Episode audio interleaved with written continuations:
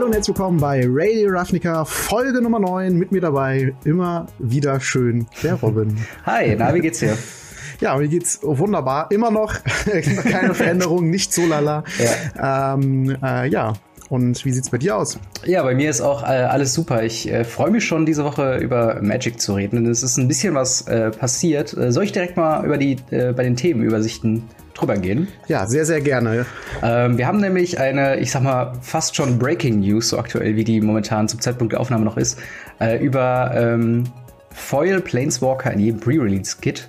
Dann werden oh, ja. wir die Ankündigung von Modern Horizon äh, letzte Woche im Weekly MTG, leider einen Tag nach der äh, Aufnahme ähm, von, von dem letzten Podcast bei uns, äh, wurde das Ganze angekündigt, da werden wir ein bisschen drauf eingehen. Dann über eins der wenigen Grand, eine, einer der wenigen Grand Prix, die ähm, ja, gecovert wurden von Channel Fireball, äh, Grand Prix Las Vegas und was da alles passiert ist. Dann unser Talk-Thema ist diese Woche ein bisschen was äh, Allgemeineres zum Thema Magic und zwar äh, Casual Player gegen kompetitive Player. Äh, was sind so die Unterschiede? Wie ticken, wie tickt der eine Spieler, wie tickt der andere Spieler auf all solche Kleinigkeiten? Und unsere Erfahrungen werden wir da eingehen. Und zum Abschied, Abschied gibt es noch äh, ein bisschen QA. Und äh, ja, dann würde ich sagen, legen wir direkt mal los. Äh, du hast äh, zum Zeitpunkt der Aufnahme, letzt, also äh, letzte Woche Mittwoch, glaube ich, äh, wenn die Leute das dann hören, oder zur aktuellen Woche Mittwoch, ein Video rausgehauen mit dem Titel War of the Spark Spoiler. Foil Planeswalker in jedem Pre-Release-Kit? Fragezeichen. Willst du uns aber darüber aufklären, was sich dahinter denn verbirgt? Ja, also wer das Video noch nicht gesehen hat und auch äh, vielleicht äh, das jetzt gerade und uns allgemein eher über äh, ja die Podcast-Seite verfolgt, ähm, voll Pre äh, voll Planeswalker hier im Pre-Release-Kit, das ist so eine Sache, ähm, ist noch nicht zur Zeitpunkt der Aufnahme jetzt noch nicht hundertprozentig bestätigt, aber man kann schon sehr stark davon ausgehen, dass das so kommen wird. Ähm, das heißt, was passiert da? Also ähm, es wird in jedem Pre-Release-Kit, wenn das denn so stimmt, zwei Promos geben, so ähnlich wie in Dominaria in jedem Booster, äh, beziehungsweise in jedem äh, Pre-Release-Kit als Promo safe eine legendäre Karte dabei war, plus eine Karte äh, aus dem Set, die Rare oder Mythic hat, ähm, safe dabei waren, wird es jetzt so sein, dass halt safe ein Planeswalker in voll dabei sein wird, plus halt diese äh, eine Promo, die halt Rare oder Mythic ist. Ähm, denn woher haben wir diese Information? Es gibt einen Store in äh, äh, England, mhm. der hat ähm, schon wirbt schon für seinen Pre-Release, dass man sich da anmelden kann und äh, dabei hat er auch geschrieben, was alles in dem Pre-Release-Kit drinne sein wird und unter anderem hat er halt geschrieben, dass da äh, eine normale Fo äh, Foils Promo Stamped Karte drinne sein wird und ein Foil Planeswalker äh, mit dem Promo Stempel ähm, drinne sein wird und äh, ja, da sind natürlich die ist die ganze ganze Community so ein bisschen hellhörig geworden. Und äh, ja, die News ist jetzt zur Zeitpunkt der Aufnahme halt sehr, sehr, sehr aktuell. Deswegen, wie gesagt, noch kein Statement von Wizards of the Coast. Allerdings kann man halt schon davon ausgehen, dass das Ganze ein äh, ja, eine sichere Ansage ist, weil das halt ein Store ist, der ist schon relativ lange etabliert und äh, er würde sich halt selbst äh, so ein bisschen ins Ausschießen, wenn er da falsche Informationen veröffentlicht. Und deswegen kann man schon davon ausgehen, dass das stimmt. Und diese News bringt uns aber direkt in wilde Spekulationen. Mhm. Was heißt denn Flameswalker in jedem Pre-Release-Kit? Und äh, ja, was, was, was stellst du dir darunter vor? Was hast du gedacht, als du das gehört hast? Mm, also ich habe ja auch gerade die, die Seite auf, von der du gesprochen hast, äh, mhm. von, von Chimera äh, ccg.co.uk ähm, aus Nottingham, so wie ich das hier sehe. Mhm. Und ähm, das kann jetzt natürlich, also vieles natürlich bedeuten, ähm, ich gehe mal davon aus, dass das War of the Spark Pre-Release nicht mehr gildenorientiert sein wird, sondern dass es wieder eine generelle ähm, ja, ein generelles Pre-Release-Kit äh, geben wird, wo du dann äh, ja die wilde Mischung an allen Karten, die im Set drin hm. äh, ist, dann hast du dann nicht mehr dieses gildenspezifische Booster. Eine, eine, eine Sache, wo ich ganz kurz äh, ja, was genau dazu sagen wollen würde, das ist, glaube ich auch, und ich denke auch, dass sie das fahren werden. Was mir jetzt gerade nur spontan kommt, was ich richtig cool fände, ist, wenn die so Team Bolas oder Team Gatewatch oh, machen ja, würde, stimmt. dass man sich dafür entscheiden könnte. Ist ja auch äh, glaube ich zwar nicht, aber fände ich auch richtig cool. Ist ja auch von diesem Boardgame, was wir ganz kurz besprochen haben haben vor zwei Wochen, glaube ich. Da war ja auch dieses, äh, diese zwei Teams, Team Bolas und Team Gatewatch, quasi so ein großes Ding. Äh, Wäre ja. auf jeden Fall ganz witzig, aber ich glaube halt nicht, dass es in die Richtung gehen wird, äh, nee, weil dann hätte man vermuten können, dass äh, die Planeswalker vielleicht tatsächlich nochmal gildenorientiert ist, dass es quasi äh, fast schon garantiert ist. Mit dem Pre-Release-Kit bekommst du diesen Planeswalker äh, und dann müssen es ja auch nicht unbedingt mehr als sechs Planeswalker sein, aber mhm. da, dass man da irgendwie davon ausgeht, dass es ja um Planeswalker äh, hauptsächlich gehen wird äh, und wahrscheinlich sehr viele Planeswalker in dem Set drin sein werden. Ähm, glaube ich einfach, dass es dann so wird wie diese Legendaries äh, in Dominaria, wie du schon gesagt hast, dass man halt dann einfach einen Planeswalker da zusätzlich kriegt. Und ich nehme mal an, von der, von der, vom Power Level her, das Ganze ein bisschen, im Englischen würde man sagen, watered down, also so ein bisschen verwässert wird.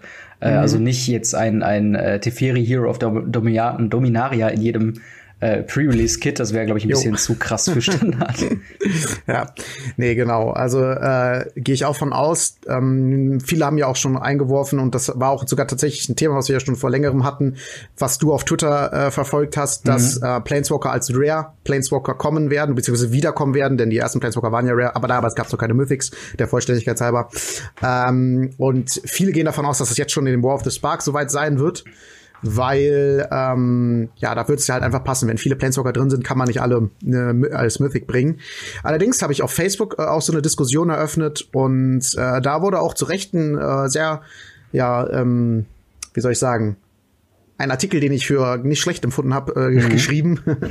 und er hat halt davon gesprochen, äh, dass es natürlich storytechnisch erstmal nicht so Sinn macht, wenn auf einmal alle Planeswalker, die es jemals gab, äh, da auf diesen Planes auftauchen würden, um zu kämpfen. Also wieso kommen die da jetzt alle her? Das hat sich ja bisher noch gar nicht angedeutet. Ja. Ähm, deswegen mm, so 30 Planeswalker auf einmal oder 36 wäre ein bisschen too much. Glaube ich letzten Endes auch. Ähm, es sei denn, es gäbe irgendwo äh, noch eine Karte flavormäßig, die wir alle übersehen haben, wo steht hier, äh, wir haben hier ein Tor gemacht und alle kommen hierher oder so. ähm, keine Ahnung. Kann natürlich sein, aber trotzdem glaube ich nicht, dass alle da sein werden, aber schon viele. Und dann ist natürlich, wie gesagt, das mit der Rare äh, Seltenheitsstufe so eine Sache. Und ähm, ja, da bin ich auf jeden Fall sehr, sehr gespannt und ich glaube auch, dass das Power Level dann, wie du gesagt hast, ein bisschen niedriger sein wird, aber insgesamt wird das, glaube ich, eine sehr spannende Sache und ein sehr lustiges Set, vor allen Dingen äh, für Limited tatsächlich. Ne? Ja. Ne? Fürs Pre-Release und für Draft, glaube ich, ist das dann echt cool, wenn dann wirklich viele Walker mal auf einmal liegen. Ne? Wenn die dann auch nicht so stark sind, muss es ja dann nicht unbedingt.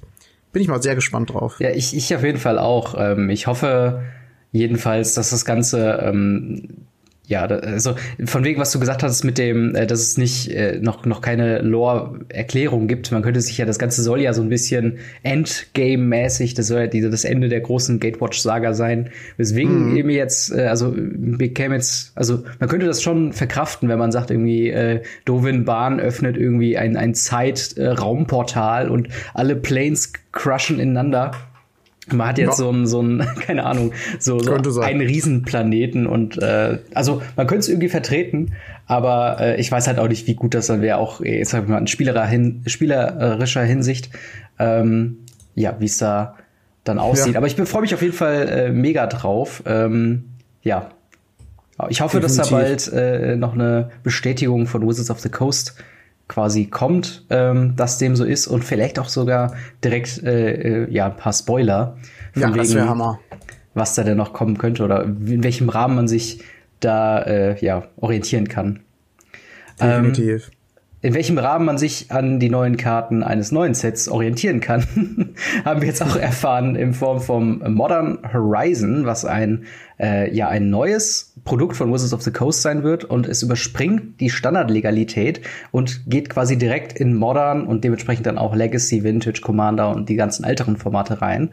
Ähm, aber eben nicht äh, standardlegal. Und weil man sich darunter nicht so viel vorstellen kann, hat äh, bei der Ankündigung bei Weekly MTG letzte Woche äh, gab es dann auch noch zwei äh, Spoiler dazu. Ähm, hast du die beiden äh, dir schon angucken können? Ja, habe ich mir beide angeschaut. Genau, da haben wir einmal Kabal, äh, Kabal Therapist, ähm, eine Einmana 1-1 äh, Kreatur, Horrorkreatur mit Menace, also Bedrohlichkeit, und dem äh, Regeltext At the beginning of your pre-combat main phase, you may sacrifice a creature. When you do, choose a non-land card name Uh, then target player reveals uh, their hand and discards all cards with that name.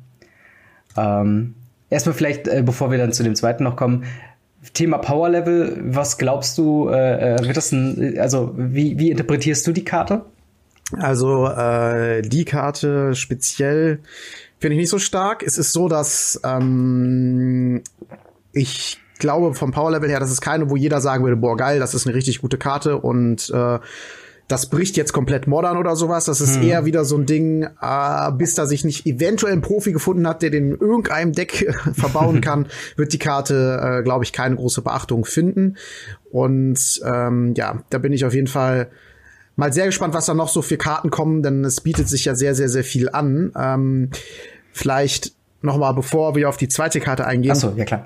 Äh, 254 Karten sind, sollen ja in dem Set drinne sein. Mhm. Von Karten, die, wie du gesagt hast, ja die Standardlegalität über, überspringen. Aber was das Wichtige vor allen Dingen dabei ist, dass die Karten äh, entweder kommen Reprints rein, die noch nicht modern legal waren. Mhm. Das heißt, das sind dann Karten aus Legacy oder Vintage, ähm, die ähm, ja, noch keine, noch, noch keine Modern-Legalität erfahren haben, denn es war ja so, dass die gesagt haben, äh, wir bringen diese Karten irgendwann mal in Standard mit rein und dadurch kommen die ja automatisch auch ins Modern mit rein und das machen sie jetzt doch nicht, weil das Power-Level teilweise zu hoch ist von den Karten. Mhm. Und äh, ja, deswegen äh, sind da auf jeden Fall alle gespannt, wie krass wird das das beeinflussen und dann, sagen wir mal, die Hälfte der Karten sind neu und komplett für Modern, das gab's ja noch nie mhm. äh, in dem Sinne. Und da sind natürlich auch alle schon. Entweder ist das Power-Level von den Karten halt relativ niedrig und es gibt wieder nur so zwei, drei Karten, die relevant werden. Oder es kommen komplett neue Decks auf. Also das ist halt so eine Sache, da sind alle so ein bisschen so, okay, was genau passiert da? Aber ich sehe da auch äh, sehr mit großer Erwartung eigentlich hin und hoffe, dass das ja eine tolles Set wird. Ja. Und wie du äh, schon gesagt hattest, äh, die zwei Karten, die gespoilt worden sind, den Carver Therapist, ähm, finde ich jetzt wie gesagt nicht ganz so Bombe. Ich meine, weiß nicht, was hältst du von dem? Ich meine, du bist im Modern noch nicht so drin, aber jetzt ja. vielleicht auch von der Standardseite her. Also äh, ich kann auf jeden Fall nachvollziehen, wenn, wenn Wizards of the Coast sagt, okay, wir wollen damit nicht Standard ruinieren, weil ich glaube, das wird es auf jeden Fall äh, machen. Wir haben ja jetzt schon ähm, Decks oder Kreaturen oder Effekte, die quasi einen Death Trigger äh, wollen in gewisser Weise. Mhm. Und wenn du mhm. hier nicht nur ein, freies Sacrifice Outlet hast, sondern auch quasi eine Upkeep bekommst, indem du dem Gegner eine Karte oder im Zweifelsfall mehrere Karten, denn je häufiger man den Effekt quasi äh, ja bewirkt, desto präziser kann man dann auf die Hand des Gegners attackieren. Ähm, mhm. Nicht nur das hat, sondern dann auch zum Beispiel eine Judith draußen hat, die dann jedes Mal Schaden macht. Oder du hast diesen äh, Devil, Devil Footman, diesen äh, einen Hybrid Rot-Schwarzmanner, äh, wenn er stirbt, macht er einen Schaden. Oder äh, Fanatical Firebrand oder sowas, den du dann vorher noch die, sacrifice. Trigger einfach nochmal verdoppelt. Ja, ja, genau. Und, und all sowas, äh, also äh, ist schon sinnvoll, dass das nicht im Standard landet, sowas. Also ich glaube, das ja. könnte sowas wie als äh, Thoughtseize äh, noch meine, Standard legal war, äh, es könnte das ganze Ding einfach dominieren. ja. ähm, ich glaube, das kann man sich so ein bisschen vorstellen, wie vielleicht so eine Edition wie Battlebond. Ja, ja, ähm, schon. Ne, es ist so, es springt ja quasi komplett die Standardlegalität. Allerdings ist es so, dass äh, da halt explizit diese kompletten Karten alle in dem Set modern legal sind. Und das mhm. ist halt das Spezielle. Genau. Ja, und äh, die zweite Karte, Sarah the Benevolent. Benevolent, glaube ich. Benevolent. äh, ja, was hältst du von der Karte? Ähm, ja, ich, also ich freue mich mega, äh, dass wir tatsächlich mal äh, die Namensgeberin von Sarah Angel, Sarah Guardian, äh, Sarah Knight und was es da nicht alle gibt, äh, jetzt auch endlich mal in, in Kartenform haben. Äh, jetzt fehlt nur noch. Vielleicht so ganz kurz, was, was die kann. Entschuldigung, jetzt ja, habe ich vergessen zu sagen. Ähm, das ist eine vier Mana, äh, also zwei generische, zwei weiße Legendary Planeswalker Sarah äh, mit vier Loyalty, äh, Mythic Raritätsstufe, äh, plus zwei Creatures you control with flying gets plus one, uh, plus one plus one until end of turn. Minus drei, create a 4-4 white angel creature token with flying and vigilance. On minus sechs, uh, you get an emblem with if uh, you control a creature um, damage that would reduce your life total to less than one reduces uh, it to one instead.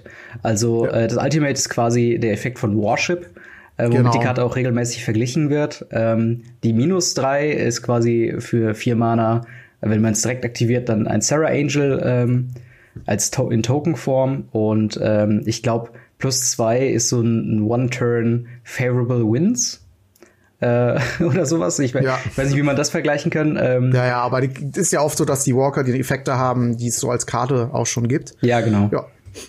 Ähm, ich meine, ich finde, auf den ersten Blick hört sich das ja recht stark an, aber was meinst du denn? Äh, ja, also da kommt es halt natürlich im, im äh, Meta von Modern gerade so ein bisschen drauf an. Ich glaube nicht, dass es gerade ein Deck gibt, was die Karte unbedingt braucht oder will. Ja. Ähm, mhm, ich, das sehe ich auch so. Ich habe gehört äh, aus anderen Quellen, dass manche Leute vielleicht sagen, irgendeine Variation von Spirits, wo du der Experte sein äh, wärst in diesem Fall, äh, könnte die vielleicht gebrauchen mit, mit Lingering Souls, wo dann viele fliegende Tokens hat. Die könnte man dann boosten, das wäre ordentlich Schaden. Ähm, was auf jeden Fall interessant ist, oder was ich interessant finde, ist, dass äh, es einer der wenigen Planeswalker ist, die man quasi die zweite Runde, wo der liegt, direkt ultimaten kann. Und äh, das ist ja im Moment noch keine Möglichkeit gibt, äh, Emblems äh, wieder loszuwerden. Und dann ein Warship zu haben, was man effektiv nicht, äh, in, mit dem man nicht interagieren kann, ist dann schon auf jeden Fall äh, interessant und auch vom Power-Level her so, äh, dass es halt Standard komplett brechen würde. Also äh, ja, das wär, auf jeden Fall. Da würden White Weenies oder oder andere äh, weiß-basierten Mein Engel-Deck zum Beispiel würde sich danach lecken, diese Karten äh, ins Deck ja, aufzunehmen. Auf jeden Fall. Ähm, also ich sag mal so, äh, ich persönlich finde die Karte auch nicht schlecht. Äh, aber wie, wie du schon gesagt hast, irgendwie gibt's noch kein richtiges Deck, wo sagt, oh ja, das, das ist genau das, was gefehlt hat. Mhm. Äh, aber testen, glaube ich, werde ich ein One-Off im Deck schon. Und dann kann ich vielleicht, wenn es rausgekommen ist und es mal getestet habe, ein bisschen mehr zu sagen. Spielst du, spielst du irgendwie Warship oder, oder äh, einen ähnlichen Effekt? Entschuldigung. Warship ist tatsächlich als eine Sideboard-Karte bei mir äh, dabei, mhm. die dann im zweiten Match reinkommt, wenn ich merke, dass äh, zum Beispiel der Gegner relativ viel Control spielt und ich dann hoffe, dass er sich irgendwann austappt und ich die ähm, ja reinbringen kann. Und dann ist es halt so, dann brauche er halt schon ein Sweeper plus ein Bolt oder irgendwie mhm. sowas, um äh, mich, mich zu töten. Oft ist es tatsächlich, tatsächlich dann auch so, äh, dass, äh, also ich hatte das jetzt schon ein, zwei Mal liegen und dann haben die Gegner einfach zusammengeschoben, weil die gesagt, okay, ich habe keine Interaktion mit Enchantments und mhm. dann war es das für mich. Also für eine Karte ist das tatsächlich recht überraschend und nicht schlecht. Aber mittlerweile hat sich auch so der Store, wo ich spiele, ein bisschen drauf eingestellt. und ähm, ja, dann ist das auch nicht mehr so überraschend. Man, man kennt seine Feinde irgendwann, ne? Ja, so ist es. ähm, eine, ein Punkt, der mir ähm, noch gekommen ist, beziehungsweise nicht auch in der Diskussion online äh, mitbekommen habe, und zwar, wir hatten ja vorhin auch War of the Spark kurz drin gehabt. Ähm, Planeswalker sind dafür bekannt, äh, in ihrer Ultimate ein Emblem zu erzeugen. Und im Moment gibt es noch keine äh, Möglichkeit, damit zu interagieren. Wie wahrscheinlich glaubst du, dass wir in entweder Modern Horizons oder War of the Spark irgendeine Art von Removal für Embleme bekommen würden, weil es ist so ein bisschen wie wie das Exile äh, früher war, also das Exil, wo es halt auch heißt, okay, das ist halt wie das wie der, wie der Friedhof, wie das Graveyard, nur dass du nicht damit interagieren kannst. Und dann gab es irgendwann Karten, die damit dann interagiert haben. Ähm, glaubst du, dass das eine Möglichkeit wäre? Und ähm also definitiv eine Möglichkeit und auch äh, eine gute Überlegung. Aber für mich ist ein Emblem irgendwie noch unantastbar. Ich weiß nicht. Also ähm, es wird auf jeden Fall Embleme die, waren eigentlich es wird auf ja. jeden Fall den Planeswalker sehr viel äh, schwächen. Also wenn, wenn dann ja. Emblem Removal kommt, dann ist es echt äh, eigentlich quasi sinnlos. Das Emblem war bisher halt wirklich immer recht schwer zu bekommen und wenn es ein gutes Emblem war, hat es lange gedauert, da hinzukommen. Und wenn es dann eine einfache Möglichkeit, sage ich mal, gibt, den zu removen, dann fände ich das zu krass. Sagen wir mal so, wenn es eine Vier-Mana-Karte ist, Destroy Target Emblem, mhm. okay, äh, wird kein Schwein spielen, noch nicht mal Sideboard-relevant, glaube ich, wird, wäre diese Karte. Ähm, wenn es aber sowas ist wie Destroy Target Creature, Enchantment or Emblem für mhm. vier, fünf Mana, ha, würde ich sagen, ist schon wieder, also irgendwie glaube ich es nicht. Aber es ist natürlich eine gute Überlegung, aber irgendwie ist für mich Emblem noch was Unantastbares. Aber es ist genau wie du sagst, wahrscheinlich damals auch die Leute gesagt haben, Exil, okay, das ist wirklich äh, vorbei, das, da geht's gar nicht mit. Und klar, die machen, nehmen sich natürlich, äh, also ich meine, die wollen ja immer mal wieder mehr Sachen, äh, also mehr Möglichkeiten öffnen, sagen wir mal so. Aber wenn jetzt auf einmal sowas wie Emblemzerstörung oder Emblem übernehmen oder sowas mhm. äh, vielleicht sogar noch kommen wird, glaube ich auch nicht. Und ich, die Embleme geben Briten auch nicht so eine große Möglichkeit, ähm, wie wenn man noch auf einmal mit Karten, die im Exil sind, nochmal interagieren kann. Weil Karten, die im Exil sind, ähm, es ist noch was ganz anderes. Die bringen eine andere Art von Magic quasi, also das heißt eine mhm. andere Art von Magic, also eine mehr Value quasi letzten ja. Endes und so ein, so ein Emblem ist so schon sehr statisch, finde ich halt so. Ja, also wäre auf jeden Fall was, was generell alle Planeswalker so ein bisschen schwächen würde. Man weiß ja auch noch nicht, gerade War of the Spark, wie viele Planeswalker dazukommen, wie die dann aussehen werden. Äh, dementsprechend äh, war das jetzt auch nur so eine Überlegung, die man so mitbekommen hatte. Ähm, fand ich irgendwie interessant, finde ich aber auch ein bisschen schade, weil äh, gerade so Planeswalker, das hat die ja auch in gewisser Weise ausgemacht, dass es halt wirklich eine Möglichkeit gibt, äh, oder, oder dass man auf jeden Fall als Ziel hat, wenn der Gegner einen Planeswalker hat, diese Ultimate zu verhindern. Und äh, wenn das dann quasi einfach äh, negiert werden kann, indem man das in die Zone sofort removen kann, dann äh, macht das Ganze für mich auch weniger Sinn. Ähm, aber Modern Horizon äh, besteht ja äh, natürlich hauptsächlich oder oder so hat sich's angehört, hauptsächlich aus neue Karten, wie halt die beiden, die wir jetzt gerade gehabt haben. Welche äh, Reprints aus ähm, ja älteren Formaten, aus Commander und Co. würdest du dir oder hast du da irgendwie äh, eine Liste, wo du dich darauf freuen würdest, welche wiederkommen würden? Und Ähm, glaubst du, auf der anderen Seite, wenn du dir was wünschen würdest, was wiederkommt, glaubst du, dass vom Power-Level her in Modern reinpasst oder würdest das zu krass Also ich machen? glaube generell, ähm, es gibt zwar ein paar Karten, die wären schon ziemlich krass stark, äh, wenn die kämen. Allerdings ist jetzt bei keiner, wo ich sage, ähm, das würde jetzt komplett alles kaputt machen. Also ich habe das Gefühl, die können tatsächlich recht viel bringen, äh, solange die jetzt nicht Klar, wenn die natürlich alles bringen, dann werden da den Legacy-Decks gespielt und keine Modern-Decks mehr. Aber ähm, die können tatsächlich recht viel vereinzelt bringen, ohne dass das, glaube ich, super krassen Einfluss hat. Was bei uns im Store, was ich so mitgekriegt habe, ähm, so direkt gesagt wurde, so ja, Force of Will, wenn das kommt, da und äh, das kann aber gut kommen und das und das. Aber ganz ehrlich, so gut wäre ein einzelner Force of Will jetzt ohne die ganzen äh, Karten, die vielleicht noch drumherum wichtig sind, tatsächlich zum Beispiel auch nicht, klar ist das nicht schlecht, für nichts einfach mal was, zu countern. Allerdings ist auch gerade in modernen äh, Karten Vorteil recht wichtig und man darf nicht bedenken, dass, äh, darf nicht vergessen, dass man bei Force of Will auch zwei Karten äh, wegschmeißt, um die zu aktivieren quasi, ne? Also insgesamt zwei Karten und gegen eine Karte tauscht.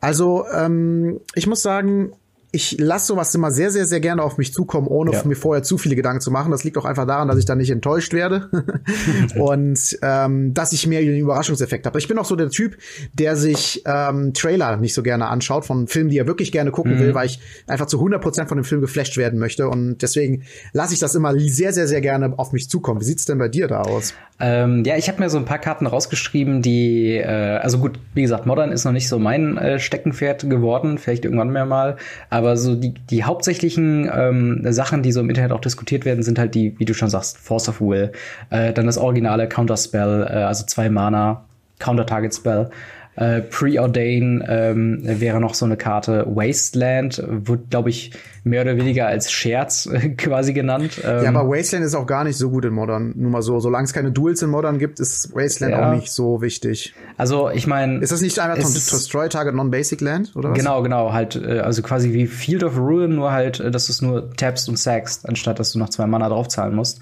Und Mhm. äh, ja, also das sind halt so Sachen, wo ähm, ja, wo die Leute drüber reden oder True Name Nem Nemesis ist noch so ein Ding. Äh, auch eine Karte, die habe ich mir mal angeguckt, ähm, die richtig lächerlich ist. Äh, ist ein Mehrvolk Rogue für drei Mana, äh, zwei blaue äh, und ein generisches 3-1. Ähm, und wenn die ins Spiel kommt, äh, also ich lese meinen Text einfach vor. Äh, Ja, mach as true name Nemesis enters the battlefield, choose a player. True name Nemesis has protection from the chosen player. Ähm, was natürlich ja einfach also unschlagbar wäre. Also wenn das wirklich rauskäme. Das Krasse bei der Karte ist vor allen Dingen, dass die Karte auch gegen ähm, Anger of Gods zum Beispiel, das äh, Deal 3 Damage to each äh, Creature, äh, einfach Schutz hat. Das heißt, klar, du kannst, du kannst angezielt werden, aber diese Karte kann nicht von dem Spieler Schaden kriegen und auch nicht von Anger of Gods. Das heißt, die Karte überlegt einfach so einen Sweeper. Ja. Äh, also dieses Protection from the chosen player ist eine Sache, ein Keyword, das sie ganz selten verwendet haben und auch in der neueren Zeit gar nicht mehr. Ja, Weil klar, äh, das einfach total broken ist. Also man hat so ein bisschen das Gefühl, oh, äh, was haben wir da getan? Das machen wir nicht nochmal. Ja, ja, definitiv. Ähm, eine andere interessante Karte wäre äh, Baleful Strix. Ähm, zwei Mana in den Dimir-Farben, also ein Blau, ein äh, Schwarz. Flying, Death Touch. Und wenn es ins Spiel kommt, äh, zieh eine Karte und hat 1-1. Ähm, was, also, es klingt nicht so krass, aber es ist natürlich, ähm, ja, also äh, es wäre, glaube ich, eins, was ganz gut ins Modern reinpassen würde, zumindest so von der, von der Perspektive als Außenstehender. Also die Karte ist super. Also die, ist, die, die tauscht sich aus. Ja. Die äh, fliegt und hat Todeswirkung. Das heißt, die blockt eigentlich alles, was, also alles, was schnell angreifen will. Äh, oder sowas wie Boggles oder sowas mhm. äh, kann das auch gut, muss, muss er entweder schon eine Totem Armor haben oder äh, sowas, ne? Und wenn du dann noch irgendwie einen Charm Removal hast, also die Karte, die ist einfach gut. Die tauscht sich aus und ähm, ja, ja.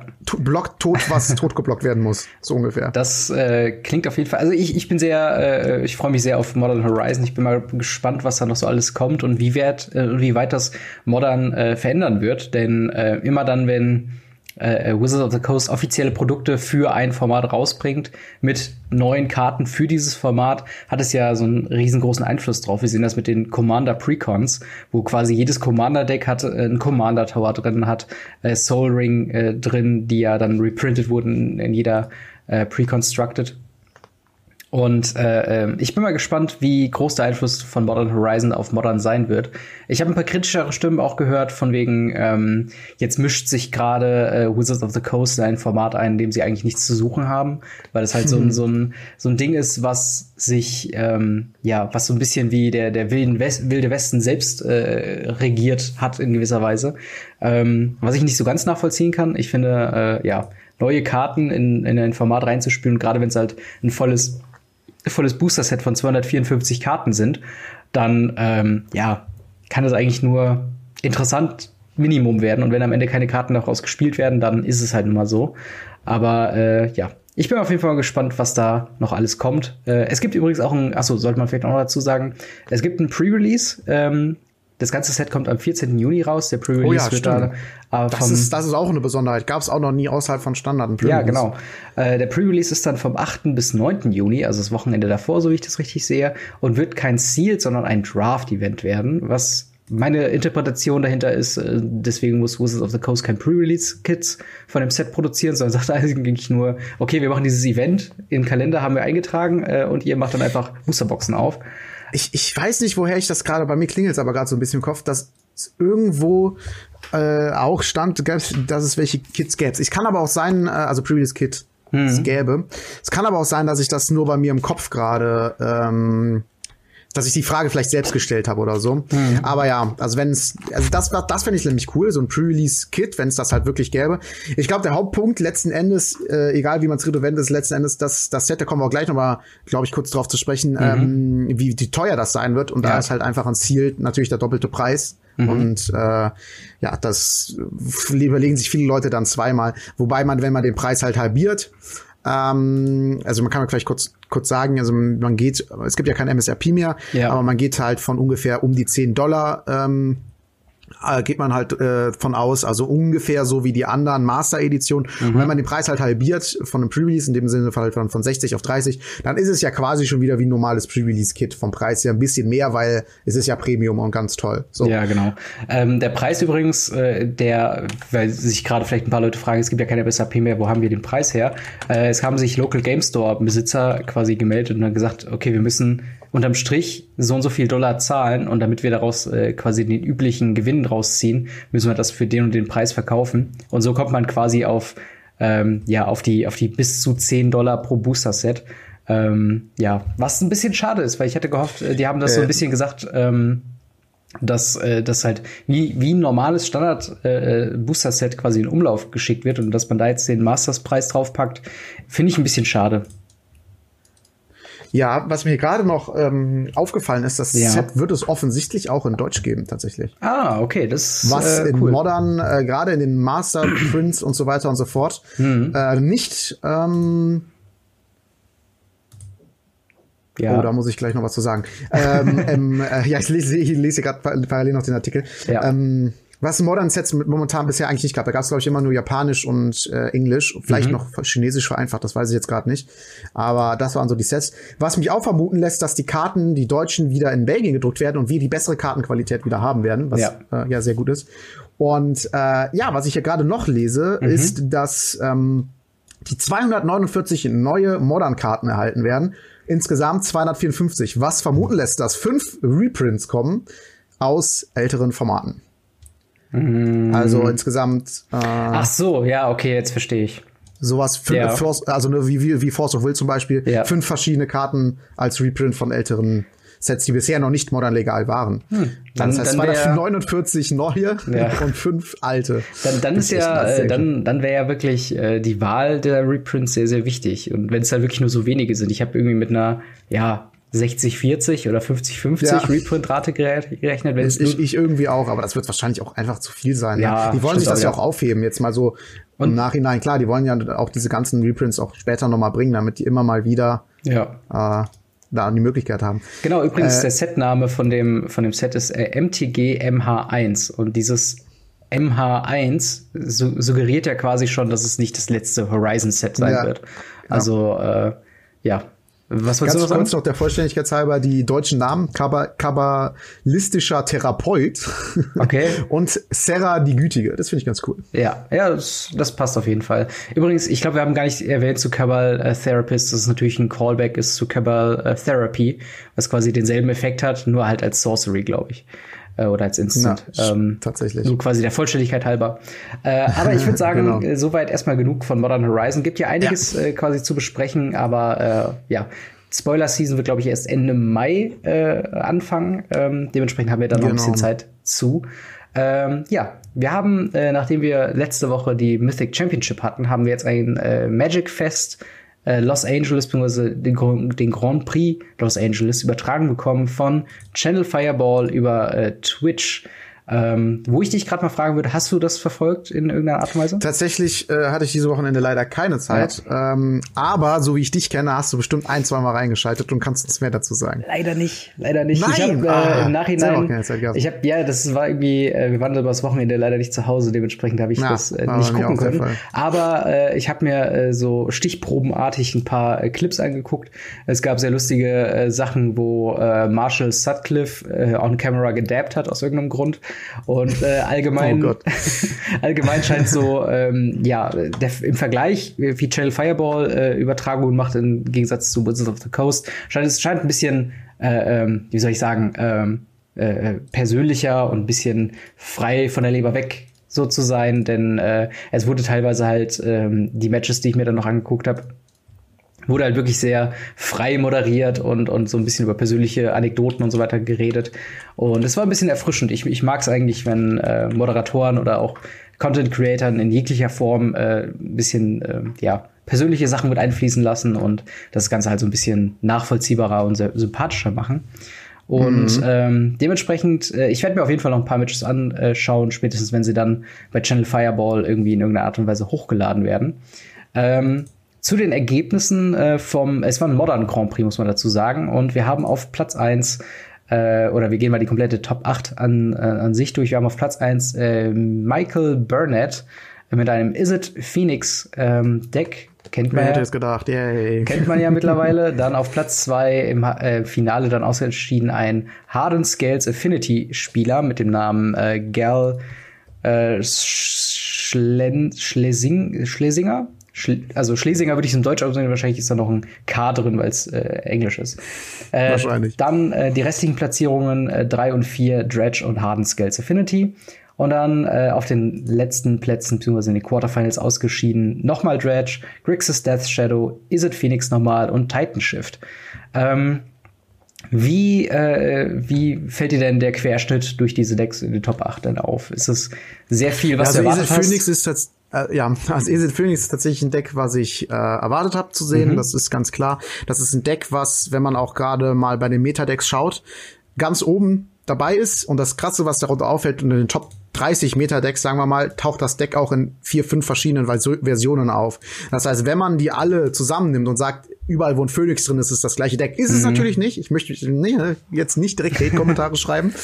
Aber ähm, ne, wenn man davon, wenn man das mal zusammennimmt, dann mhm. macht das doppelt so viel bis dreimal so viel Decksanteil aus wie der zweite Platz. Und äh, ja, da macht's mir, das ist auf jeden Fall keine Überraschung für mich. Und äh, Dredge war auch schon längere Zeit ein sehr starkes Deck. Also auch das für mich keine Überraschung, dass das mit in der Top 8 zweimal vertreten ist.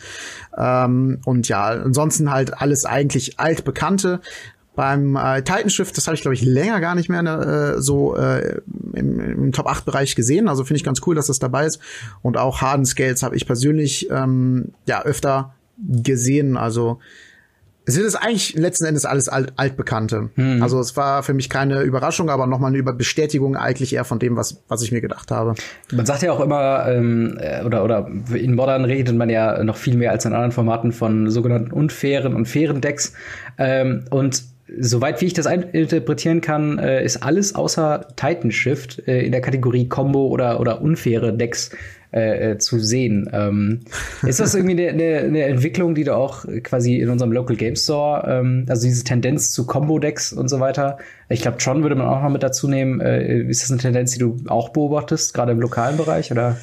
Äh, Im lokalen Bereich würde ich tatsächlich eher Nein sagen. Es liegt einfach daran, dass Modern Decks äh, nicht so schnell getauscht werden wie vielleicht Standard Decks, weil der Preis einfach viel zu hoch ist und der Pool, den man hat, doch geringer ist. Mhm. Ähm, bei uns wird sehr, sehr viel Control gespielt, äh, weil äh, ich will jetzt niemandem zu nahe treten, sich aber alle anmaßen, Magic Profis zu sein. Äh, und äh, ja, ich, ich persönlich mache auch, selbst mit dem Band Spirit Deck, was sich größtenteils selber spielt, viele Fehler.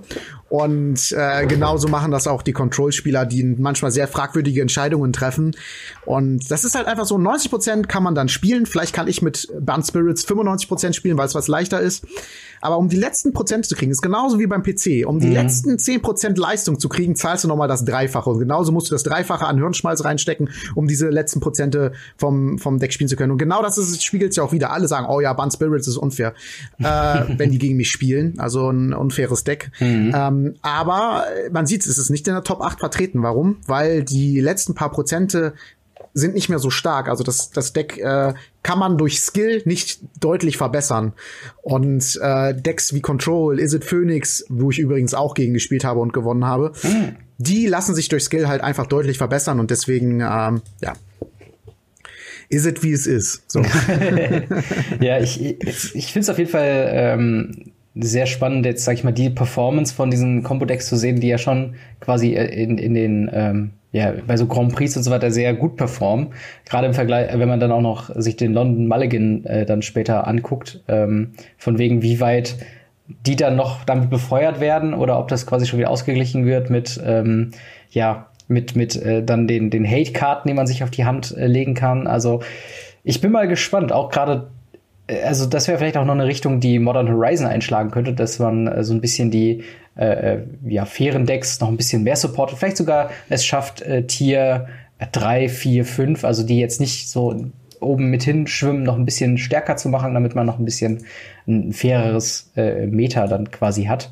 Ähm, aber äh, ja, war auf jeden Fall ähm, äh, ach so, eine Sache noch, die ich äh, äh, eigentlich auch wieder sehr herzerwärmend fand. Es gab eine äh, sehr, sehr junge Spielerin, namentlich äh, Dana Fischer.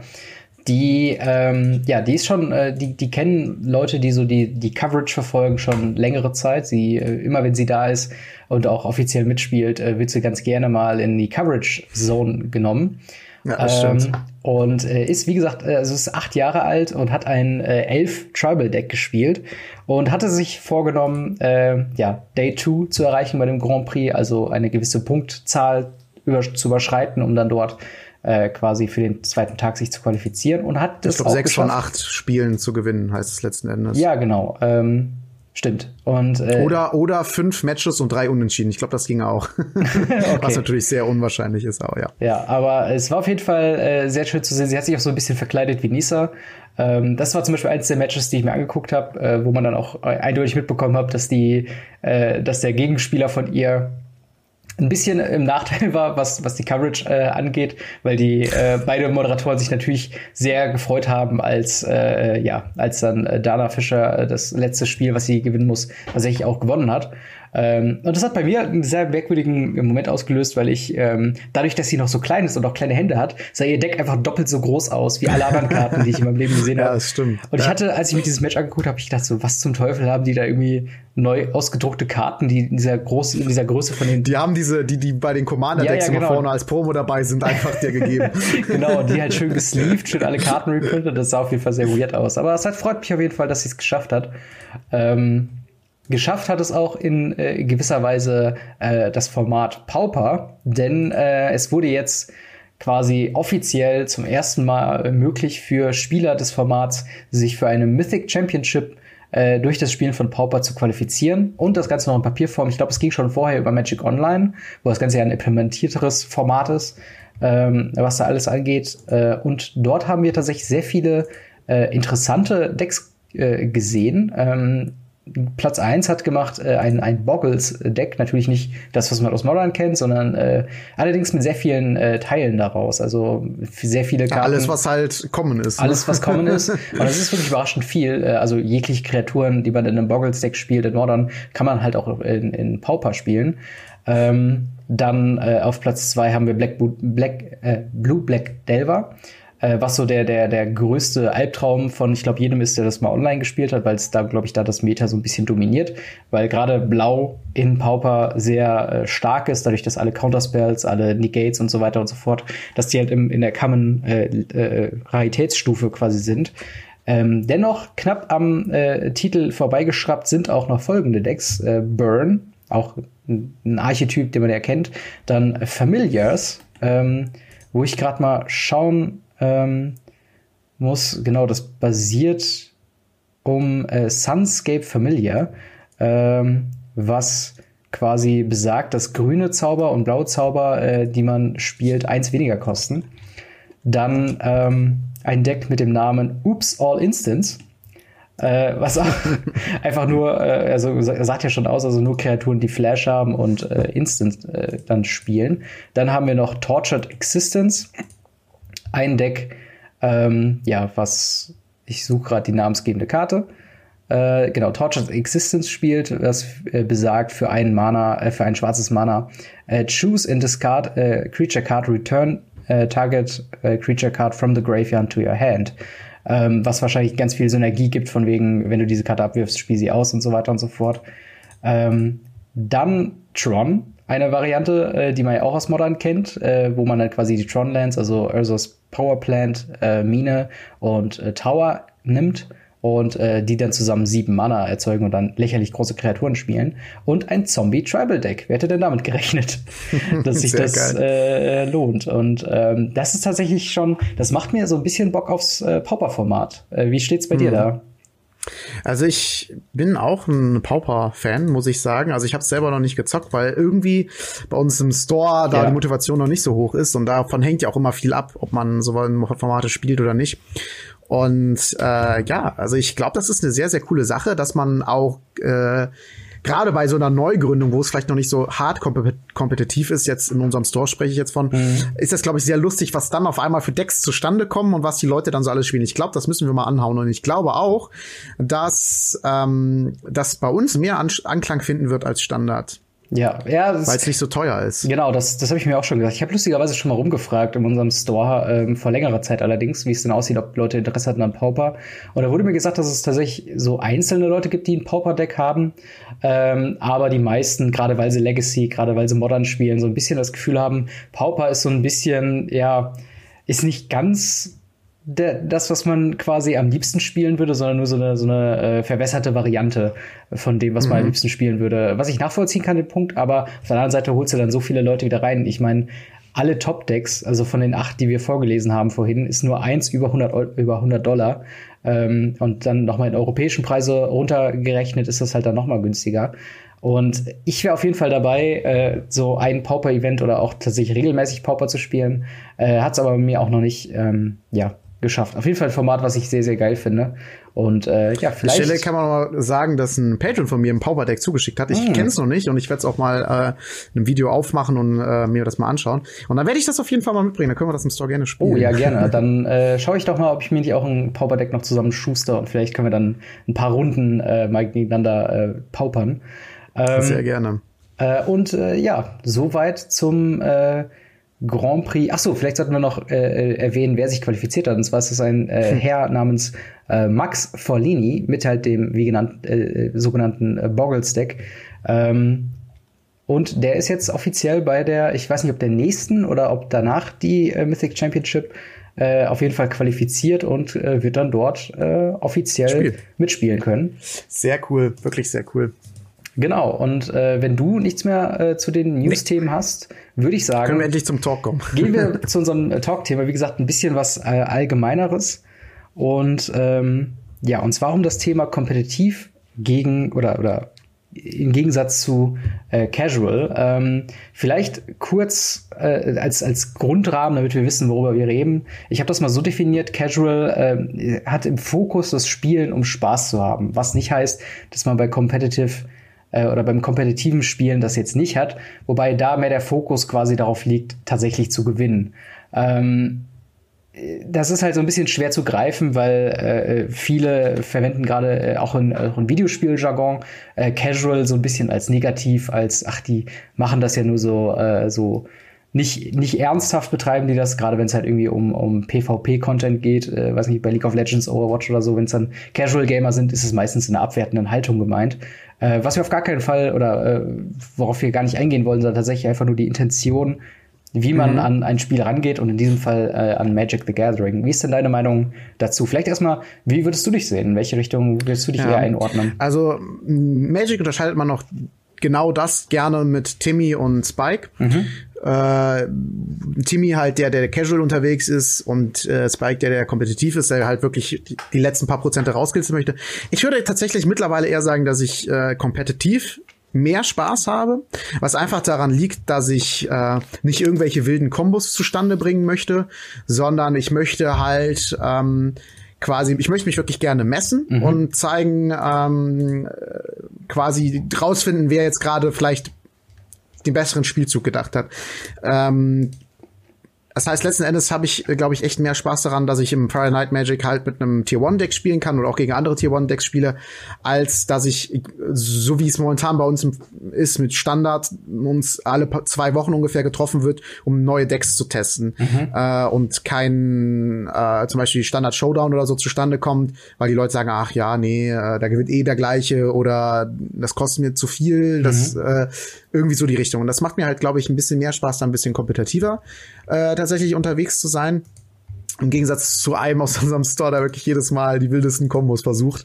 Und der gibt noch nicht mal wenig Geld dafür aus. Also der für die Decks, die er so hat, bezahlt ja auch gutes Geld. Aber dem ist das egal. Der möchte halt einfach, dass witzige Sachen zustande kommen. Und ich glaube, das ist auch der Klassiker, ähm, wo äh, der letzten Endes, glaube ich, äh, sich Commander draus entwickelt hat. Das sind so, da kann man irgendwie alles spielen. Mhm. Und ähm, ja, da, da ist echt was sehr äh, ja, ein sehr lustiges Format irgendwie daraus entstanden. Und äh, wie gesagt, wie du schon gesagt hast, ich glaube, man kann nicht sagen, äh, pauschal, äh, Casual ist gleich Spaß und kompetitiv gleich nicht Spaß, so mhm. ungefähr, also gleich Gewinn. Aber die Intention dahinter ist natürlich richtig. Wie, wie ich schon gesagt habe, der eine aus unserem Store, der äh, spielt halt sehr, sehr gerne ähm, so Fun-Decks und da würde ich klassischerweise sagen, das ist ein Casual-Player und äh, ja, ich würde zu mir eher sagen, dass ich ein kompetitiver Player bin. Wie sieht's denn bei dir aus?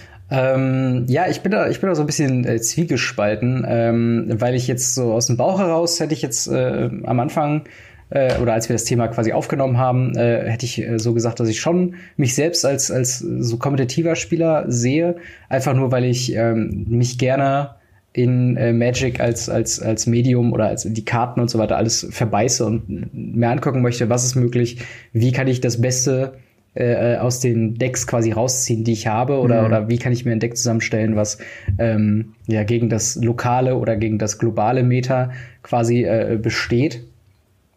Jedoch ja. äh, gerade in Bezug auf, was ich dann tatsächlich mal spiele, was äh, unter der Woche überraschend wenig ist oder leider überraschend hm. wenig ist, äh, bin ich da eigentlich auch schon eher äh, Casual-Spieler. Wenn wir dann, äh, du hast ja eben gesagt, äh, Standard ist leider so ein bisschen Problemkind bei uns im, im Local Game Store. Ähm, dadurch, dass es halt äh, terminlich einfach nicht oft zusammenkommt und man dann einfach so quasi einfach nur so ein bisschen äh, zockt. Ähm, äh, dann, dass es halt dann eher so in eine Casual-Richtung geht. Ähm, wobei ich halt zum Beispiel Commander äh, eigentlich noch nie gespielt habe. Also vielleicht einmal so für vier Züge. ähm, und, und andere, ja, so, so Casual-Formate eigentlich auch nicht viel mehr spiele als Standard. Ähm, aber äh, ja, gerade sowas wie bei, bei äh, MTG Arena ist es ja auch dann nochmal so, da hast du ja dann mit dem Ranked-Modus eigentlich eine sehr klare äh, Trennlinie zwischen, okay, das ist jetzt kompetitiv und das ist jetzt nur äh, just for fun.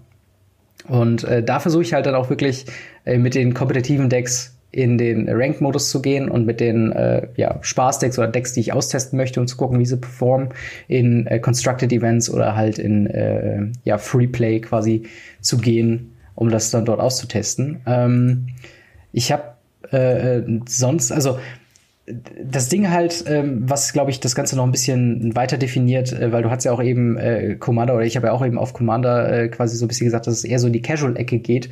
Äh, da würden jetzt vielleicht ein paar Commander-Spieler sagen, so ja, aber wenn wir doch in unserer Playgroup Commander spielen, versuche ich ja trotzdem zu gewinnen. Das ist ja auch nicht quasi das ausschließende Kriterium, sondern das Ding ist, glaube ich, vielmehr, dass man ähm, ja schon im Deckbau äh, sehr fokussiert darauf ist, das Optimum rauszuholen, wo ich bei, mhm. bei Commander schon mitbekommen habe, ähm, da wird am Anfang, bevor man, also gerade wenn man mit fremden Leuten spielt, wird am Anfang erstmal die Frage gestellt, äh, was für Decks spielt ihr denn? Spielt ihr äh, kompetitiv, also mit wirklich Combos, die einen Turn 2 sofort killen können, wenn man die richtigen Karten zieht? Oder ist es quasi mehr so Tribal fokussiert oder halt auf, äh, das ist Pre-Constructed nur? Ähm, was dann auch nochmal quasi so eine, so eine Messlatte legt, die du natürlich nicht bei, bei dem, äh, ja, wenn ihr Modern Friday Night Magic oder wenn dann Friday Night Magic im Standard zusammenkommt oder bei Ranked, da stellst du ja nicht erstmal die Frage, okay, was spielst du denn? Ähm, welchen Power Level würdest du dich selbst einrufen? Hast du da gerade den Planeswalker-Deck vom Regal genommen und das eingesleeved oder hast du dir schon, äh, weiß nicht, irgendwas, äh, da geht's halt wirklich darum, du versuchst das beste Deck mitzubringen, was du, wo du halt die Möglichkeiten hast, womit du dich wohlfühlst. Und wenn jemand äh, ein schwächeres Deck oder ein deutlich schwächeres Deck mitbringt, dann ist es halt nun mal so. Dann äh, zerstörst du den quasi halt und du nimmst da nicht wirklich Rücksicht auf, in Anführungszeichen, mhm. die Gefühle des Gegners, sondern sagst halt, okay, ja. ich bin hier, um zu gewinnen. Ähm, und äh, jetzt nicht unbedingt, um quasi ein, ein gebalancedes Gameplay zu haben. Genau. Ja, also ich meine, es gibt wahrscheinlich auch ein paar Leute, die uns widersprechen würden und sagen, ja, bei uns ist das das Format, was am meisten gespielt wird. Und letzten Endes, äh, ja, ist das bei uns auch so high competitive. Klar kann man das mit Commander auch machen. Aber ich glaube, worauf wir hinaus wollten, ist letzten Endes, dass das so eher das Format ist, was sich daraus mhm. entstanden hat. Hey, ich will aber auch die coolen Rares spielen, die 10 Mana kosten ja. äh, und coole Effekte haben will ich auch spielen und ich glaube, daraus ist das Ganze halt so also ein bisschen halt letzten Endes entstanden. Genau. Ähm, ich, ich, ich muss sagen, bei mir ist es auch mit Casual eigentlich gestartet, ganz, ganz klassisch. Ich habe mhm. einfach alle Karten angeguckt, die irgendwas mit Live-Game zu tun hatten und habe mir daraus ein Deck zusammengestellt. Es ja. war auch letzten Endes gar nicht mal so günstig. Ich hatte viermal den Archangel of Tune drin, was auch damals irgendwie 60 Euro oder so waren. Mhm. Ähm, und äh, ja, hatte aber dann das Problem, dass ich gegen andere Decks entweder krass gewonnen habe mhm oder ähm, verloren habe, weil die halt viel besser aufeinander abgestimmt waren. Und äh, ja, da hatten wir irgendwie das Problem, dass jeder irgendwie ein paar Decks sich zusammenstellt. Wir hatten sogar einen bei uns in der ähm, Gruppe, der hat sich bestimmt 20 verschiedene Decks gemacht insgesamt, die mhm. alle nicht nicht günstig waren. Äh, und aber alle so richtig casual, also so aus das, also letzten Endes wären das wahrscheinlich alles Legacy Decks gewesen, die aber gar nicht mal so gut waren. Mhm.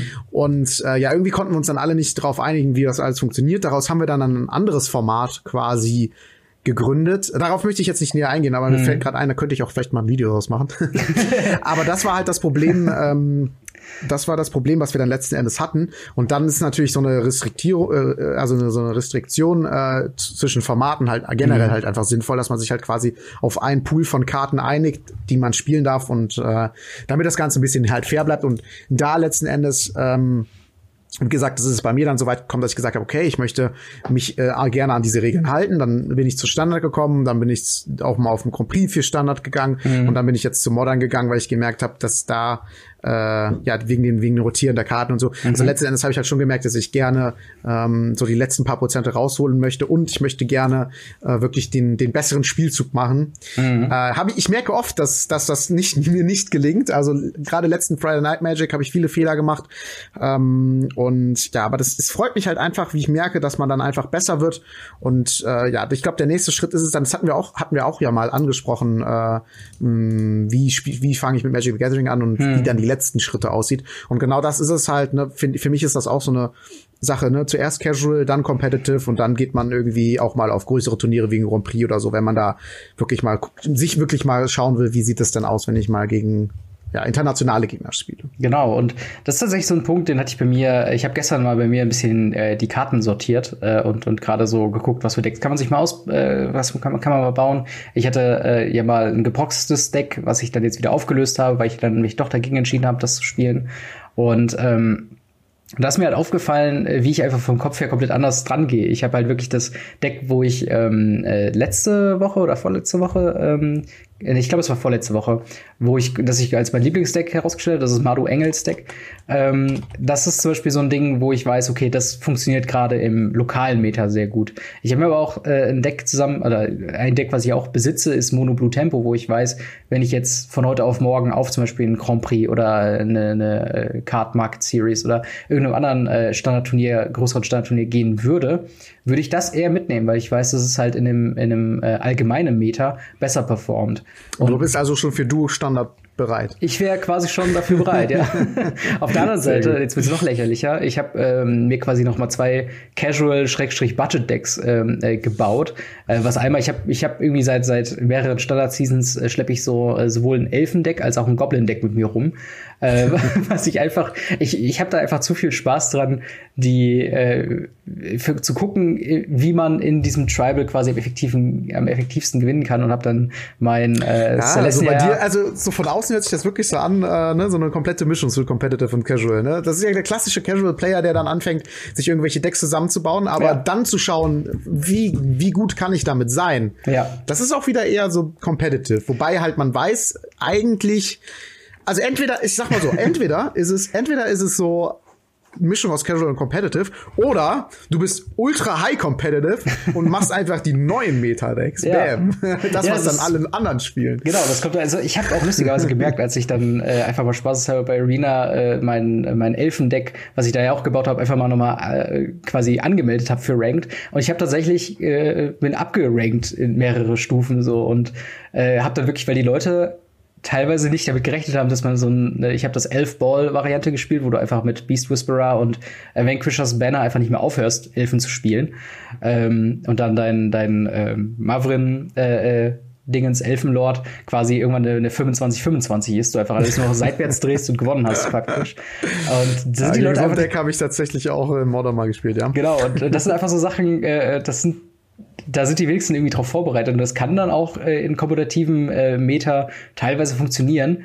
Natürlich hast du aber dann trotzdem, gerade wenn du die Decks äh, gut spielst oder, oder auch gut kennst, äh, mit einem Deck wie Mono Blue Tempo, wie Sultai Midrange, Esper Control im Standard, ähm, hast du da eher ähm, ja, eher Chancen, quasi weiterzukommen, als wenn du jetzt so ein, so ein janky Deck mitbringst, womit du deinen Gegner eventuell überraschen kannst. Aber das ist natürlich auch ein Element.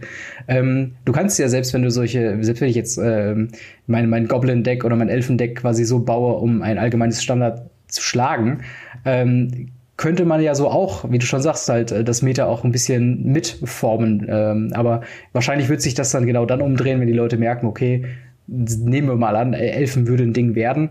Äh, okay, die Leute spielen Elfen, packe ich einfach ein paar Sweeper in, ins, ins Main-Deck und äh, da hat sich die Sache. Ja, ähm, es gibt halt diese, es gibt ja jetzt wieder diese Karte, die auch minus zwei, minus zwei gibt und alles in Exil schickt. Ja, ja, äh, genau. Das ist halt so ein Killer dann, ne? Genau, und das sind halt immer so die Sachen. Man, man kann mal damit Glück haben und mal damit weiterkommen, aber irgendwann wird man, glaube ich, da unterscheiden sich dann auch wieder äh, Competitive Deck gegen Casual Deck. Äh, irgendwann kann man einfach diese Mauer nicht mehr über, überspringen äh, und muss dann, oder, oder wenn man dann weiterkommen will, sollte man sich dann wieder darauf einlassen, was Neues ausprobieren oder sich halt an den Metadecks äh, orientieren. Ja. Ähm, ja, hast du noch was äh, zu dem Thema äh, zu sagen? Jetzt nee, ich so? glaube, äh, ich habe alles gesagt, was ich sagen wollte. Ja, ich glaube von meiner Seite aus, jetzt äh, wäre natürlich auch interessant von euch zu hören. Wie steht ihr denn zu dem Ganzen? Ähm, und wie gesagt, hier nochmal der Aufruf, wenn ihr über Casuals redet oder euch selbst als Casual äh, bezeichnen würdet, seht das nicht irgendwie als eine Art Beleidigung oder als, als sonst was, sondern es ist halt wirklich nur quasi äh, unsere Abgrenzung zu sagen, okay, äh, das wäre jetzt eher in die Richtung Casual zu, zu sehen und das ist eher in die Richtung Competitive zu sehen. Und äh, ja, teilt uns äh, eure Meinung mit und ich bin da gespannt von euch zu hören. Ähm, und ja, dann würde ich sagen, gehen wir äh, ins QA über. Ähm, möchtest du da auf die Fragen mal äh, eingehen? Ja, also äh, wir haben tatsächlich über Twitter mal eine Nachricht bekommen von dem äh, Ed Frittenfett. Mhm, den, den Chris, der hat mir, wir hatten eine kleine, äh, äh, wir haben ein bisschen geschrieben tatsächlich über das Thema Barbier, was ich sehr spannend fand. Er hatte dann sehr noch eine cool. Rückfrage und hatte mir dann über Twitter äh, eine PM geschickt. Ähm, aber ja. Genau. Ja, er hat gefragt, ob wir zwei äh, mal über das richtige Ansagen von Spielzügen quatschen können. Je nach Gegner ist es bei ihm halt sehr unterschiedlich. Von Nichtsansagen bis hin zum detaillierten Erklären der Karte hatte er schon alles dabei. Und äh, ja, dann hat er nochmal explizit danach gefragt, was ich beim Grand Prix in Lille äh, halt gemacht habe. Genau, schließt ja äh, fast schon ein bisschen so an das Thema Casual und Competitive an, von wegen genau. wie wie äh, roboterartig geht man durch die Steps quasi durch. Aber erzähl mal von deinen, ähm, von deinen Erfahrungen. Ja, also im Grand, beim Grand Prix war das tatsächlich sehr, sehr, sehr streng. Also da, das liegt auch einfach daran, dass jeder Gegner halt für sich das Beste rausholen wollte. Oder man generell, also da kann ich auch von mich mit einschließen, generell möchte man ja, dass man für sich äh, bestmögliche ähm, ja, Ausgangssituationen äh, schafft. Mhm. Und wenn der Gegner halt einen Spielfehler macht, dann ist das halt so und dann nutzt man das halt zu seinem Vorteil. Da war das tatsächlich so, dass äh, halt gesagt worden ist, ähm, Upkeep dann enttappt man alles, dann äh, Drawstep, siehst du, brauchst du nicht unbedingt anzusagen. Allerdings ist das Problem, sobald du etwas nicht ansagst und damit irgendeinen Zug übersprungen hast, der für den Gegner eventuell relevant ist, gibst du dem Gegner direkt einen Vorteil. Das heißt, wenn du ähm, Beispiel, folgendes Beispiel, du gehst Combat und äh, sagst, ich greife an und drehst direkt deine Kreaturen äh, zum Angreifen, mit denen du angreifen möchtest. Dann mhm. sagt der Gegner, Moment, Moment, äh, ich würde gerne noch Pre-Combat äh, hier Kreaturen von dir tappen. Mhm. Und dann kannst du noch einen Judge dazu holen und der würde in den meisten Fällen dazu sagen, okay, du hast mit den Kreaturen angegriffen, vorher darf der aber jetzt noch reagieren und die und die Kreatur tappen und damit ist dann Angriff jetzt nur noch diese eine Kreatur und das ist ein ziemlich schlechter Angriff, aber mhm. so hast du jetzt angegriffen. Ähm, das heißt, eigentlich ähm, ist es tatsächlich so, dass die meisten Gegner und ich auch selber immer alles angesagt haben, um bloß selber keinen Fehler zu machen. Das heißt Upkeep, Drawstep, Draw for Turn, äh, dann Main Phase äh, und dann vor allen Dingen die wichtigsten, eine der wichtigsten Ansagen finde ich ist Combat, weil dann mhm. muss der Gegner wirklich meistens was machen, wenn er dann irgendwelche Instant Action hat und dann halt Angriff, äh, dann nochmal extra explizit sagen, ja, ich möchte keine Spells mehr spielen im Sinne von mhm. äh, Schaden Fragezeichen, ne? Dann hat er nochmal die Möglichkeit, äh, ob, er, ob er halt vielleicht Schaden resolven lassen möchte oder nochmal Pumpspell spielt oder sowas. Second Main Phase und dann sagst du, ja, dann würde ich die Runde gerne abgeben. Äh, also da würde ich halt, da war das schon sehr, sehr detailliert. Äh, ich merke aber, dass zum Beispiel direkt nächste Abstufung Friday Night Magic passiert das bei uns zumindest. Das liegt auch daran, dass wir eine sehr, sehr coole Community bei uns sind. Mhm. Ähm, Pops gehen raus. äh, nee, das war ähm, halt auch öfter schon mal ein, zum Beispiel ein Trigger. Ich habe bei Modern die Äther-Viole, die im Upkeep eine Marke kriegen kann, hatte ich mhm. schon mal die Karte für, für Draw in der Hand und hatte ich auch schon äh, quasi angesehen und habe, oh, da habe ich aber vergessen. Dann hat der Gegner, ja, kein Problem, leg noch drauf. Mhm. Aber ähm, wenn du das vergessen hast, kannst du theoretisch sagen, äh, sorry, das ist jetzt für die Runde leider nicht mehr möglich. Ja. Ähm, habe übrigens explizit auch noch mal mit einem Judge Rücksprache gehalten. Da gab es ja immer so die Unterscheidung zwischen May und Must Trigger. Mhm. Und wenn dieser Trigger, den, wenn du den vergessen hast, und der den für den Gegner, also wenn äh, zum Beispiel auf der Ether-Video draufstehen würde, du musst einen Counter mhm. drauflegen ähm, und das für dich ein Vorteil wäre, du hast es aber vergessen, dann äh, kann der Judge auch sagen, ja, du hast den Trigger vergessen, der resolved nicht, obwohl er eigentlich Must draufsteht. Ähm, das heißt, man muss wirklich eigentlich, wenn man das möchte, sehr stark darauf achten. Man muss natürlich aber auch darauf achten, wie das so lokal geregelt wird. Man kann sich natürlich auch viele, sag ich mal, man kann sich unbeliebt machen, wenn äh, wenn man sehr stark auf Dinge halt ähm, besteht. Genau. Ich würde halt vielleicht äh, generell beim Friday Night Magic sowas einmal durchgehen lassen und dann sagen, aber bitte achte das nächste Mal drauf und beim nächsten Mal dann sagen, jetzt hast du es leider vergessen. Genauso ähm, ist es mir zum Beispiel auch passiert, da hat der Gegner äh, einen ich weiß nicht mehr ganz genau, wie die Karte heißt, aber die kostet einen Mana und macht, glaube ich, sechs Schaden an einer fliegenden blauen äh, oder ja. weißen Kreatur. Ja. Und ähm, dann wollte ich die halt countern und die ist halt nicht counterbar. Hat er mich halt natürlich reinlaufen lassen, mhm. ähm, aber ist auch verständlich. Also wenn ich, ich hätte mir die Karte halt nochmal durchlesen müssen. Und ähm, ja, also wie gesagt, man sollte halt wirklich äh, eigentlich darauf achten, das vernünftig zu spielen. Das macht's. Es ist auch der Vorteil von Magic, dass es halt ähm, sehr, sehr ähm, eindeutig ist. Und äh, dann sollte man sich auch daran halten, damit es halt für beide fair bleibt. Aber man sollte auch nicht zu streng bleiben, damit man halt sich nicht unbeliebt macht. Aber sobald man halt auf sowas wie die Cardmarke Series oder äh, Grand Prix geht, da da wird einem nichts verziehen. Sobald einem Gegner ein Fehler auffällt, ruft er den Judge und dann äh, wird das halt zu seinem Vorteil geregelt. Genau, vielleicht auch da, wenn euch bei offiziellen Turnieren oder wenn ein Judge zur Hand ist, äh, dann auch nicht zu schüchtern sein und den zu rufen. Nee, äh, auch gerne für Kleinigkeiten. Fall. Das ist sowas. Auch für was, Fragen. Also genau. man kann immer, äh, Regelfragen kann man jederzeit stellen. Ja. Also, und äh, der beantwortet die, man muss nur darauf achten, dass, es gibt einen super Guide von den ähm, deutschen Magic Judges. Da gab es mhm. mal so einen Artikel, den habe ich mir auch extra vom Grand Prix durchgelesen. Hat mir super geholfen und da gibt's auch, wie man richtige Fragen stellt. Weil man kann einen Magic Judge halt fragen, wenn ich jetzt die und die Karte spiele, würde diese Kreatur dabei sterben? Dann da sagt er ja oder nein. Yeah. Also er antwortet immer mit ja oder nein. Das heißt, wenn du die Frage gut stellst, kannst du, äh, musst du nicht selber unbedingt nachdenken, wenn du dir gerade unsicher bist. Also, ja, das, ja. das stimmt. Und also äh, für meine Ansicht, ich war jetzt selbst noch nicht bei so einem Grand Prix oder sowas dabei, aber trotzdem, äh, äh, es gibt, kommt halt auch immer auf deine Umgebung an. Also wenn du jetzt wirklich äh, zu Hause oder, oder im Local Game Store casual-mäßig das einfach zockst, ähm, dann ist natürlich das Ansagen, äh, man sollte schon auch da das vielleicht ein bisschen trainieren und darauf achten. Ähm, aber das ist jetzt nicht so gravierend wie halt bei einem, bei einem offiziellen Turnier. Und gerade wenn Judges da sind, ähm, und du dir nicht ganz sicher bist, ob das jetzt gerade regelkonform war oder du hättest gern noch was spielen wollen, bevor du das mit dem Gegner selbst ähm, quasi äh, besprichst, äh, bist du da eher auf der sicheren Seite, wenn du da den Judge rufst und das dann mit dem abklärst. Ähm, ja, eine weitere Frage, die hatte ich mir äh, aus deinem Livestream äh, letzten Dienstag gepickt. Dienstag? Dienstag, ne? Ja, ja. Dienstag. Ähm, Dienstag 17 Uhr. Von äh, Alex äh, Pitze. Und zwar, wie weit äh, kommst du, ich interpretiere das mal in ihr, ähm, mit euren äh, Decks in der Rangliste in Bezug auf Arena. Ähm, ja. Wie sieht's bei dir aus? Also, äh, bisher war mein höchstes Platin 1. Mhm. Äh, man muss dazu sagen, ich spiele, habe mittlerweile zweieinhalb Tier One Decks äh, zusammen. Das heißt, ich kann ein bisschen auswählen und die sind wirklich alle top, mhm. die Decks, äh, mit denen ich spiele. Das heißt, ja, es ist, es ist immer so ein bisschen die Sache. Äh, Constructed auf Arena spiele ich nicht so gerne, denn äh, man trifft doch immer wieder auf die gleichen Decks und manchmal ist es dann doch langwierig, wenn man auf einmal wieder auf Nexus of Fate oder sowas mhm. trifft. Und ich erwische mich tatsächlich immer öfter dabei, dass wenn ich gerne im Rank abkommen möchte, spiele ich Mono Red äh, Best of One und guck dann, schaffe ich's oder schaffe ich's nicht. Das geht halt einfach deutlich schneller, als wenn ich dann viele Entscheidungen treffen muss, mit zum Beispiel Sultai Midrange. Ist zwar auch sehr kreaturenlastig, aber trotzdem muss man viel entscheiden. Äh, mache ich das jetzt, mache ich das jetzt nicht? Und ich habe auch schon Best of Three, das dann irgendwie an ein, anderthalb Stunden dauert und oh, das ist mir dann manchmal einfach zu lange.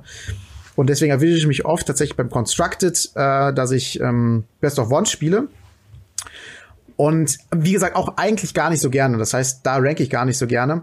Und ich spiele viel, viel, viel, viel lieber Limited. Allerdings hebe ich mir da das Gold und die Edelsteine auf für die Streams, damit ich da immer genug habe, um halt einen Draft oder ein Ziel zu machen zu können. Und äh, ja, dementsprechend bin ich da vom Rang her tatsächlich auch nicht äh, so super hoch. Ähm, wie gesagt, ich spiele das Spiel tatsächlich eher weniger, um ähm, Rang zu erreichen, obwohl wir uns beide mhm. ja mal das Ziel gesetzt haben, irgendwie Mythic zu erreichen. Aber ähm, irgendwie ich weiß nicht, ich habe das Gefühl, dass gerade in Arena, weil du da halt leichter an die Karten letzten Endes rankommst, ähm, wird halt sehr gerne viel Control gespielt, ähm, wenn man du Best of Three spielst, ja. weil ähm, Control selber zu spielen macht ja recht viel Spaß, man hat viel zu tun mhm. äh, und wenn man merkt relativ schnell, wenn es für einen selber nicht läuft und dann kann man aufgeben und gegen Control zu spielen ist immer so ein bisschen langwierig und ach ja, dann macht es für mich macht mir irgendwie bei Arena nicht, nicht, nicht ganz so viel Spaß. Ich meine, naja, wie sieht's denn bei, bei dir aus? Spielst du viel Ranked und äh, wenn ja, was war so dein höchster Rang bisher? Mm, also ich bin bis äh, Gold gekommen. Ich weiß allerdings jetzt nicht in welcher Tierstufe und mittlerweile hat sich ja die Preseason 2 schon wieder verabschiedet. Und äh, wir sind jetzt in der Preseason 3, glaube ich, und da habe ich noch gar nicht gespielt. Also hm, äh, ich ja. glaube, ich bin, was, was Constructed angeht, irgendwas Gold gewesen, glaube ich. Äh, mhm. Und ähm, im, im äh, Draft, äh, beziehungsweise im, im Limited, war ich dann irgendwas Silber oder so, aber da habe ich auch wirklich nur eine Handvoll Runden gespielt. Und ja. Draft ist nicht so mein Ding. Tatsächlich. Ich habe da irgendwie immer noch meine Probleme, äh, Karten äh, effektiv rauszufiltern. Dazu kommt aber noch, dass ich gar nicht so viel spiele, wie ich gerne würde. Das fällt mir immer wieder jede Woche, wenn wir beim Podcast sitzen und über Magic reden, fällt mir irgendwie auf, verdammt, du hast diese Woche schon wieder kaum Magic gespielt. Musst du mal, mal mehr machen. Friday Night Magic dann. Genau, wenn es dann irgendwas zustande kommt oder wir uns irgendwo treffen. Ja. Äh, aber äh, da bin ich momentan, äh, wenn ich wirklich grinden will, entweder bei Mono White Agro äh, Mono Red Agro oder Mono Blue Tempo. Also wirklich die, die Klassiker, die äh, Free Wins meistens abstauben. Und ähm, wenn ich dann äh, tatsächlich mir mal vornehme, ein Deck so ein bisschen weiter zu perfektionieren, meistens dann allerdings nicht im Ranked, sondern im, ähm, im Freeplay oder in Constructed Events, dann sind es tatsächlich meine, meine Engel, die ich dann immer wieder mit durchschleppe, wo ich dann mal denke, okay, vielleicht probiere ich mal mit, äh, hier Rick's Mighty äh, Reveler, diese äh, Two-Drop, äh, der eine Rot den man auch quasi dann spectaclen kann, um äh, eine Karte zu ziehen. Probiere ich das mal aus und versuche mal, wie es dann, wie weit ich dann damit komme. Ähm, aber wie gesagt, so äh, die Klassiker Agro-Varianten, dann auch wenn ich wenig Zeit habe, Best of One. Ähm, ja, so sieht's äh, bei mir eigentlich aus. Äh, aber wie gesagt, so richtig grinden dazu bin ich noch gar nicht gekommen. Ähm, dann haben wir noch eine Frage von Mario Zier, auf die wir noch äh, kurz eben eingehen wollten. Er hat uns zum einen gefragt über Modern Horizon, äh, dass wir dazu was sagen. Da haben wir jetzt, glaube ich, in Ausführlichkeit äh, schon drüber geredet. Äh, aber es gab ja auch noch eine Änderung. There you go. Ähm, zum Core Set 2020, also beziehungsweise für den Fatpack, beziehungsweise jetzt Bundle äh, vom Core Set 2020. Ähm, was hat sich denn da geändert? Ja, also wenn ich das richtig mitgekriegt habe, ist es so angekündigt worden, dass ähm, die haben ja jetzt schon in den Bundles gehabt fünf Foil-Standardländer, mhm. was letzten Endes daran begründet lag, dass es diese Standardländer gar nicht in Foil zu geben, irgendwo zu kriegen gab, denn äh, die Standardländer, die es in Folge gab oder auch im Standard Showdown gibt, sind ja die aus den Guild Kits, also mhm. diese Special-Dinger, die auch super cool sind, aber für mich persönlich zu flashy, obwohl ich ja ein Fan von äh, Artworks-Ländern bin, aber die waren mir zu flashy. Ähm, Genau, und in den Boostern jeweils immer die Gates drinne sind anstatt als Standardland. Also nicht, gab es keine Möglichkeit, überhaupt irgendwie eigentlich an Standardländer zu kommen, außer, ich glaube, in den Planeswalker-Decks sind auch diese Standardländer drinne. Uh, keine Ahnung, weiß ich gerade gar nicht ich gehe ich stark gerade von aus. Ich weiß hundertprozentig auch nicht, aber so war das halt die letzten Male quasi mhm. auch. Ähm, und dann gab es halt keine Möglichkeit, die in voll zu kriegen. Und dann haben sie gesagt, okay, dann machen wir mal ein voll Standardland jeder Farbe ins Bundle rein. Und das ist wohl recht gut angekommen. Zumindest haben sie sich jetzt gedacht, okay, wir machen es so, dass wir in das nächste Bundle äh, vom ab dem nächsten Core Set, also nach mhm. War of the Spark äh, Release, wird es 20 voll Standardländer in jeder in jedem Bundle geben plus halt 60 nicht voll. Ähm, was halt ziemlich cool ist. Auf also ich bin ja ein Fan von, wie gesagt, Ländern und von Foil-Ländern sowieso. Äh, Finde ich eine sehr, sehr gute Neuerung und auch einen guten Grund, das Bundle äh, zu kaufen. Mhm. Äh, und zusätzlich soll es noch eine Promo geben in Foil, die es auch nur in diesem Bundle zu kriegen gibt. Was genau das sein wird, ob das jetzt eine, so wie zum Beispiel bei der Giftbox früher, einfach eine ähm, Vollversion irgendeiner Ankommen zum Beispiel ist, die ähm, es aber auch im Set geben wird, oder ob das jetzt eine ganz spezielle Karte ist, wie zum Beispiel in dem Gift-Pack, äh, die dann halt nicht ganz so gut sind, aber die man mhm. auch nur da kriegen kann. Äh, könnte ich mir auch vorstellen, dann das ist, äh, glaube ich, verkaufstechnisch für die gar nicht mal so schlecht. Für Neueinsteiger sind nämlich diese großen Rare Foil-Karten äh, immer ein gutes Verkaufsargument, mhm. äh, wo die sagen, oh ja, das, das klingt cool, das nehme ich. Und dann halt Casual Decks, ne? Ja. Haben wir ja gerade drüber gesprochen, einzubauen und das cool finden, wenn sie dann die Vollversion der Karte halt quasi spielen. Ähm, ja, aber was genau das sein wird, das wurde so noch nicht spezifiziert. Spefiz spezifiziert. Spezifiziert. genau. Wow, na, immer noch nicht richtig. Äh, vielleicht, es hört sich falsch an. Wie dem auch sei.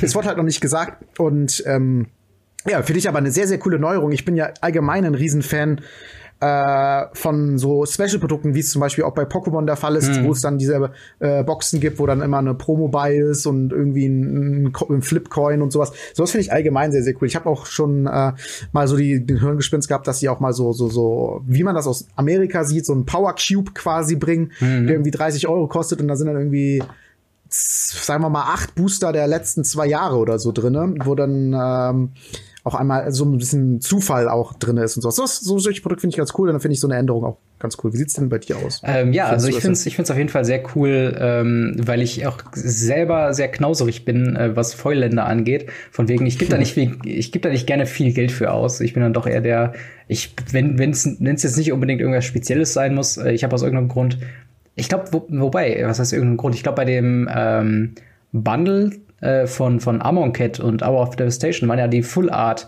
Basic Lands drin. Zumindest und ein paar, ja. Ein paar, mhm. genau. Und ich glaube, davon habe ich halt äh, so viele mittlerweile bekommen, dass ich die eigentlich hauptsächlich für meine Decks verwende.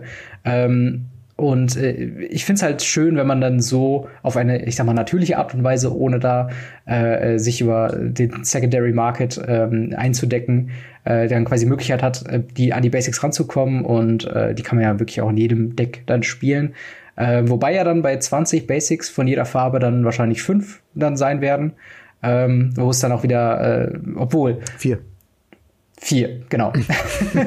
Mathe, super. Vier mal fünf, das ist das Verwirrende. genau.